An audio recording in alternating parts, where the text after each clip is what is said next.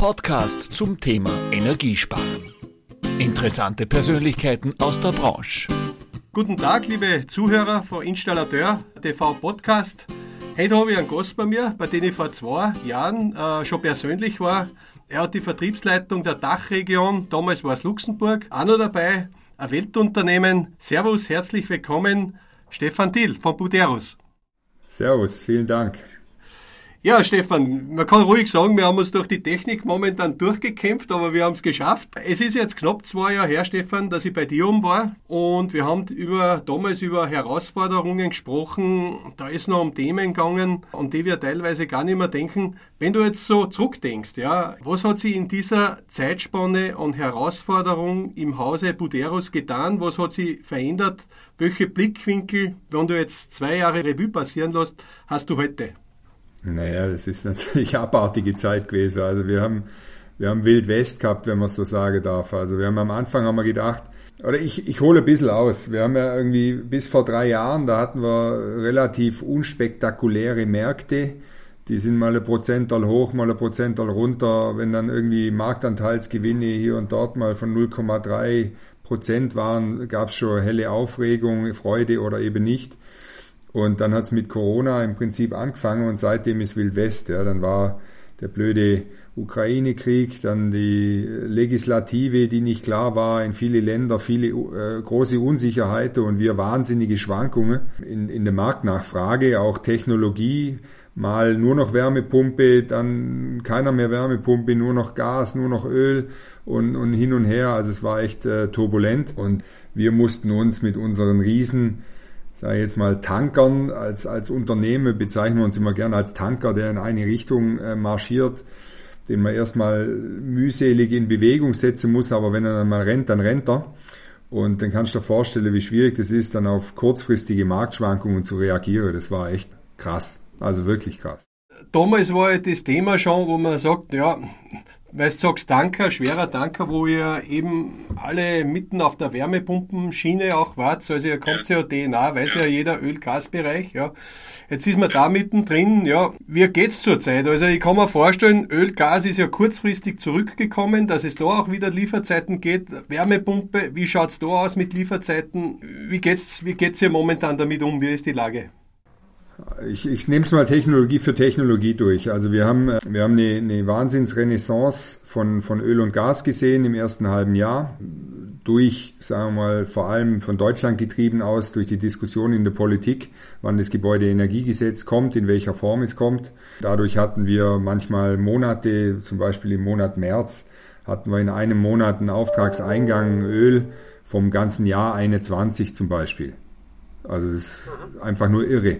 Dass da dann Lieferzeiten zustande kommen, ist klar. Wir haben dann irgendwann mal gesagt, jetzt nehmen wir nichts mehr an, weil wir seriöserweise nichts mehr zusagen können für dieses Jahr. Ähm, das hat sich mittlerweile ein bisschen beruhigt, weil durch die Diskussionen, sagen wir, jetzt auch der erste erste, sagen wir mal, fast schon gesetzt ist. Es ist noch nicht hundertprozentig klar, was dann da passieren wird, aber Grundzüge sind klar. Dadurch hat sich die Nachfrage wieder so ein bisschen stabilisiert. Und das ist ähm, auch gut so. Wir sind bei Wärmepumpe nach einem Ultra-Hype leider in eine totale Stagnation ähm, gefallen. Der Neubau ist allerorten stagnieren, weil die Zinsen hochgegangen sind, die Wirtschaftsaussichten mehr so hundertprozentig ähm, klar waren und so. Deswegen haben wir da Themen, dass da das äh, richtig runtergegangen ist und im Bestand gewinnt erst an Fahrt sage ich jetzt mal. Aber das große Potenzial, die große Geschichte Bestand kommt, äh, kommt jetzt langsam ins Rollen und auf uns zu. Jetzt ist ja unheimlich schwer, wenn man so einen großen Dampfer zu steuern hat. Im September soll ja das GEG e abgesegnet werden. Was denkst du, was dürfen wir erwarten? Was wäre der Best oder was der Worst Case aus deiner Sicht? Also der, der Worst Case ist, wenn keine Entscheidung kommt. Also wir brauchen einfach nur äh, Planungssicherheit. Äh, wir gehen mal davon aus, dass es jetzt zu keinen dramatischen Veränderungen mehr kommt und wir, wir sind eigentlich nur nicht gut damit, mit der Unsicherheit umzugehen. Das sagt eigentlich jeder Unternehmer immer. Planungssicherheit ist das Wichtigste, dann stellen wir uns einfach auf alles ein, was da kommt. So, jetzt ist die Technologie in die Richtung, die es geht, ist klar, ist die Wärmepumpe über alles. Aber Wärmepumpe allein ist nicht das, das Allheilmittel, weswegen wir auch sagen, hey, man hat nicht nur eine ökologische Komponente, man hat eine ökonomische Komponente und man muss auch das Thema Sicherheit mit reinnehmen. Das heißt, der Kunde weiß nicht, ja, was passiert denn nun? Was passiert mit dem Strompreis? Was passiert mit dem Gaspreis? Äh, wie wird sich das entwickeln über die nächsten Jahre? Und das ist der entscheidende Trigger am Ende des Tages, auf welche Technologie ich denn fahre, weswegen wir auf das Hybridpferd setzen.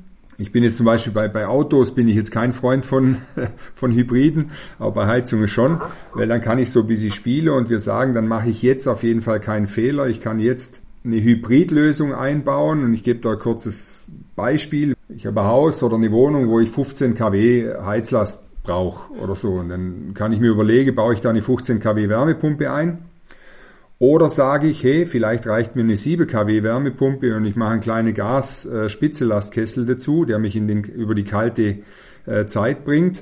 Dann kann ich vielleicht in Summe sogar mit einer günstigeren Variante für den Endkunde was Gutes tun und kann dann später in drei, vier, fünf Jahren die Gas, den Gas-Spitzelastkessel ersetze durch einen Elektrobooster, nenne ich es jetzt mal. Und dann habe ich auf jeden Fall keinen Fehler gemacht und, und, und mache das Richtige und mache auch das Richtige für die, für die Umwelt am Ende des Tages, weil ich ähm, jetzt nicht irgendwie was Überdimensioniertes reingeknallt habe, was dann vielleicht äh, nicht so lang läuft und ich es dann früher wieder austauschen muss, etc. pp. Also zweigeteilte Strategie, einmal Hybride, einmal Wärmepumpe und da, wo es heute schnell gehen muss, kommt natürlich immer noch Öl und Gas rein. Hilft ja nicht. Bereich Wärmepumpe ist ja das Jahr in aller Munde. Wie siehst du das nach dem Eintritt jetzt der letzten zwei Jahre? Sie waren ja schon immer da, aber jetzt verstärkt vom asiatischen Markt und auch dem großen Deal, den es in Deutschland gegeben hat. Wie siehst du da die Situation? Wie verhaltet ihr euch da als Buderus? Werden die Geräte, Gretchenfrage, günstiger? Wie, wie hält man da dagegen auch Luftgeräte, die im Anmarsch sind, ja, wird es da am Markt geben. Wie stellt sich das bei euch da? Die Asiaten sind natürlich ernstzunehmende Konkurrenten. Das ist, es wäre jetzt äh, fatal und unseriös zu sagen, dass uns das kalt lässt, aber es lässt mich jetzt auch nicht unbedingt nervös, nicht mehr schlafen oder irgendwie so, weil wir haben, wir haben ja mehrere Komponente. Wir haben A, langjährige, sehr gute Partnerschaften mit unserem, mit unserem Partner im Handwerk. Wir haben gute Produkte, die wettbewerbsfähig sind. Wir haben ein, ein Service-Netzwerk, wir haben, wir haben gute Marken. Deswegen können wir da ähm, dagegen halten. Ich glaube jetzt nicht, dass wir, sagen wir, reine Komponentenpreis am Ende des Tages dann die Endkunde überzeugt bekommen, weil Qualität äh, setzt sich noch durch und man will vor allem am Ende des Tages jemanden anrufen können, der einem hilft, wenn irgendwas nicht passt. Und da muss man näher dran sein und das ist, das ist die Philosophie, die wir schon, schon ewig fahren und die wollen wir auch weiterfahren. Aber wir sehen natürlich einen Trend, da hast du schon recht. Wir sehen natürlich einen Trend zu Luft, zu Luftlösungen. Wir sehen natürlich das Thema als, als ernstzunehmende Gefahr für uns und äh, wollen da natürlich bestehen, aber da scheuen wir uns nicht davor. Ja.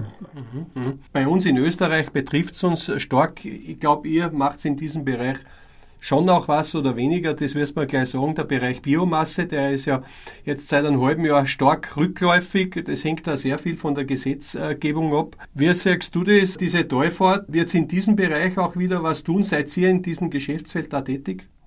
Wir sind tätig über Handelswarenpartner.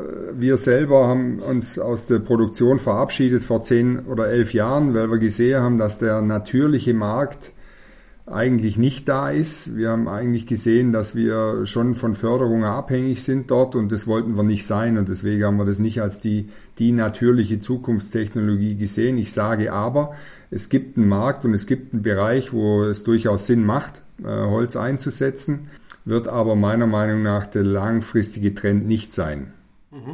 Auch in diesem Zusammenhang hört man auch immer wieder was von der direkten Lufterfassung, also Thema, Stichwort Thema Direct Air Capture. Ist da auch bei euch im Hause was angedacht, vom System her hier was anzufassen, hier in dieser Richtung was in der Entwicklung zu tun, oder liegt es bei anderen, sage ich mal, Industrien? Sage ich ja, das ist ein bisschen zu weit weg bei uns aktuell. Also wir sind jetzt, wir haben in, in, in unserer großen Bosch-Forschungsabteilung ist es schon ein Thema. aber bei uns jetzt nahe am Geschäft, so dass wir sagen könnten, wir haben da in, den nächsten, in der absehbaren Zeit was zu bieten, äh, eher nicht. Mhm. Ich habe erst unlängst gelesen, Stefan, im Bereich der Brennstoffzelle, das haben wir das letzte Mal auch angesprochen, hast du gesagt, dass sie da einiges in der Entwicklung tut. Ich habe jetzt erst einmal gelesen, dass, ich glaube, Bosch äh, sehr stark äh, sie auch beschäftigt beim Thema Nutzfahrzeuge. Ja. Ich denke da nicht so weit weg von euch. In Berlin gibt es eine Firma, die HPS, Bikea, die auch da schon sehr weit sind.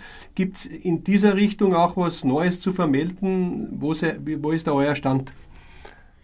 Also was, was, was grundlegend Neues gibt's nicht. Wir haben da eine, eine, eine dreigeteilte Strategie gefahren, dass wir gesagt haben, wir sind auf der einen Seite in der, im Mobilitätssektor mit der PEM-Technologie unterwegs. Da haben wir uns an der Firma Ceres Power in, in England beteiligt. Da sind wir auch nach wie vor beteiligt. Da, da geht's auch voran. Ich glaube auch, dass wir diese Mobilitätslösungen eher im Markt sehen werden, als jetzt, äh, sagen wir jetzt, jetzt in großem Stil die SOFC im stationären Bereich. Wir haben zentral haben wir eine Aktivität, wo wir auf Strom basiert, also eine SOFC-Technologie nur Strom bauen.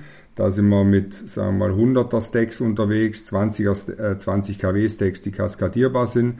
Da sind Anwendungsgebiete eher Server, äh, Serverzentren, auch äh, Schifffahrt, Großschifffahrt ist, ist, ist ein großes Thema und sagen wir mal, größere Gewerbekombinationen in unserem Gewerk. Da reden wir dann aber von, sagen wir mal, 10, 20 kW Lösungen.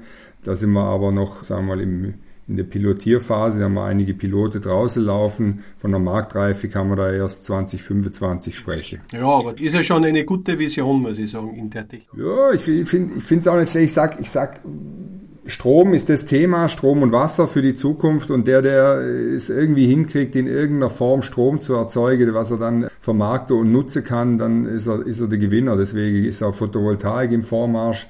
Das wird auch weitergehen, da bin ich hundertprozentig sicher. Ich sehe auch eine Zukunft für Kraft-Wärme-Kopplung. Also Blockheizkraftwerke schreibe ich noch nicht ab. Die werden wieder kommen, obwohl sie jetzt gerade ein bisschen äh, einen Dip sehen.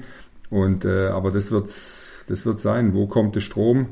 Verlässlich ohne Unterbrechung her in der Zukunft. Das ist es. Wird die Frage sein. Was denkst du eigentlich am Markt? Wir haben jetzt erst geredet auch, ja, momentan haben wir einen Stand-by-Betrieb in Deutschland bei euch draußen politisch. Man merkt auch schon, die Förderanträge, gerade im Bereich der Wärmepumpe, sind halbiert oder mehr als wie halbiert ein bisschen, ich weiß nicht, was der aktuelle Stand ist. In Österreich sind momentan einige Hersteller, die Kurzarbeit haben von der Biomasse ein Jahr war das noch vor einem Jahr ganz anders. Ja, da hat man geschaut, wo man die Leute herbekommt. Wann glaubst du, wird dieser Stand-by-Betrieb, so wie er momentan ist, sich auswirken bei euch am Markt, beziehungsweise wirkt das sich schon aus, dass man sagt, naja, hm, jetzt wird immer weniger, ja?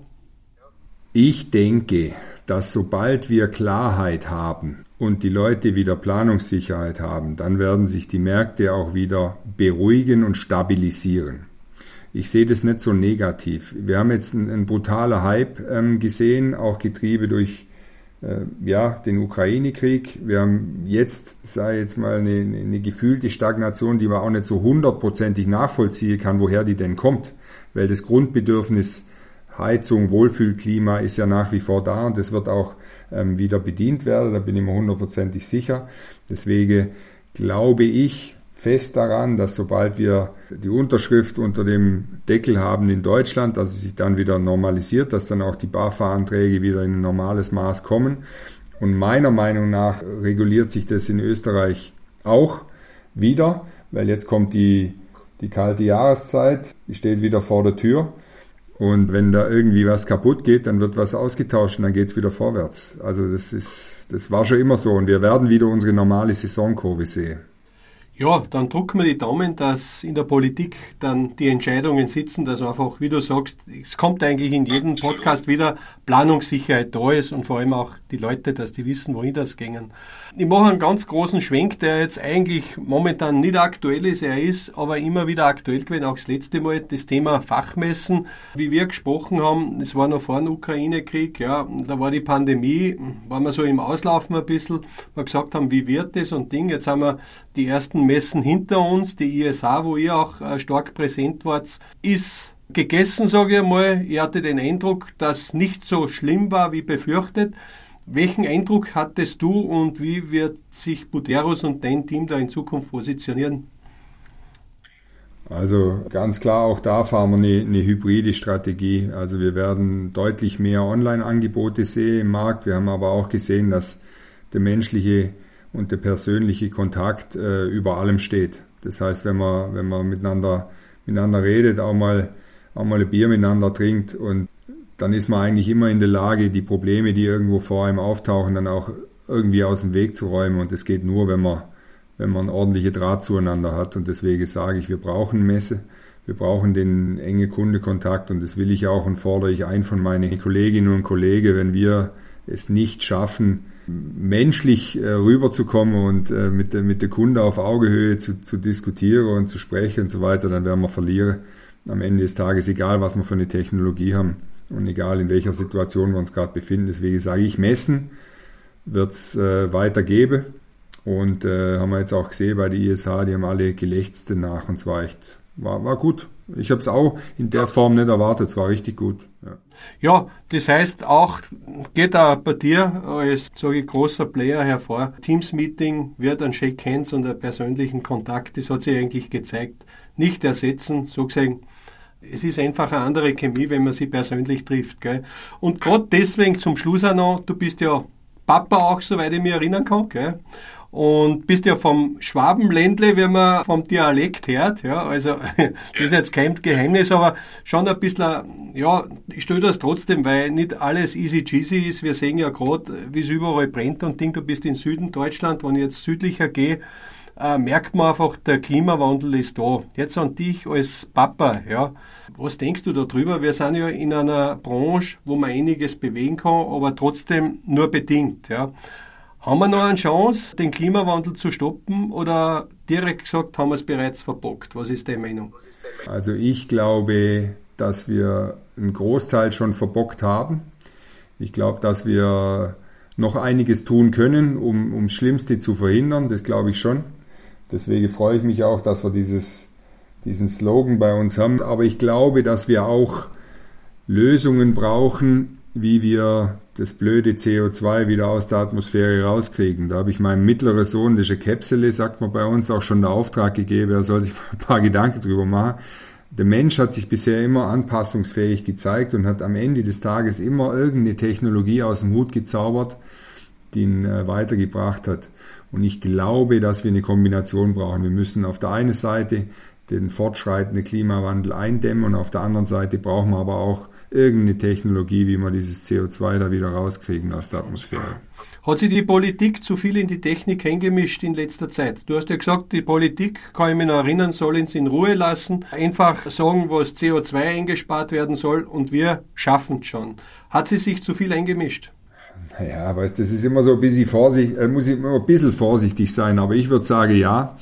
Technologievorgaben waren noch nie gut. Wenn man sich gemeinsame Ziele steckt und dann die Leute, die es am besten wissen, machen lässt, dann erreicht man die Ziele leichter als, als anders. Aber ich beklage mich nicht über die Politik, weil ich sage, die haben es geschafft, dass unsere Branche, unsere Technologie in aller Munde gekommen ist. Dadurch haben wir größere Hebel. Man hätte es anders gestalten können, dann wäre der Hype der Wärmepumpe nicht so gekommen und wieder abgeflacht, sondern dann wären wir stabil nach vorne gegangen und wir hätten jetzt in Summe wahrscheinlich mehr Wärmepumpe schon draußen, als wir es heute haben. Bin ich überzeugt davon. Und da hat man jetzt aber daraus gelernt, da bin ich mir ziemlich sicher. Und es wird nicht nochmal passieren. Und deswegen glaube ich fest dran, dass wir jetzt äh, einen Deckel drunter kriegen im September und dass es dann äh, normal weiterlaufen kann. Und dann ist es in der Regel so gewesen, dass Österreich und Schweiz eigentlich fast im gleichen Takt gelaufen sind wie, wie Deutschland auch. Stefan, du hast es auch sehr eilig, darum bin ich froh, dass ich die noch dran gekriegt habe. Danke für die News aus dem Buderos Haus, dass ich, mir hat es auch gefreut, dass ich die so wieder gesehen habe, auch wenn jetzt digital. Äh, Stefan, ich habe noch drei Fragen äh, vorbereitet. Du kennst das aus dem Bauhaus. Buderos bedeutet für mich?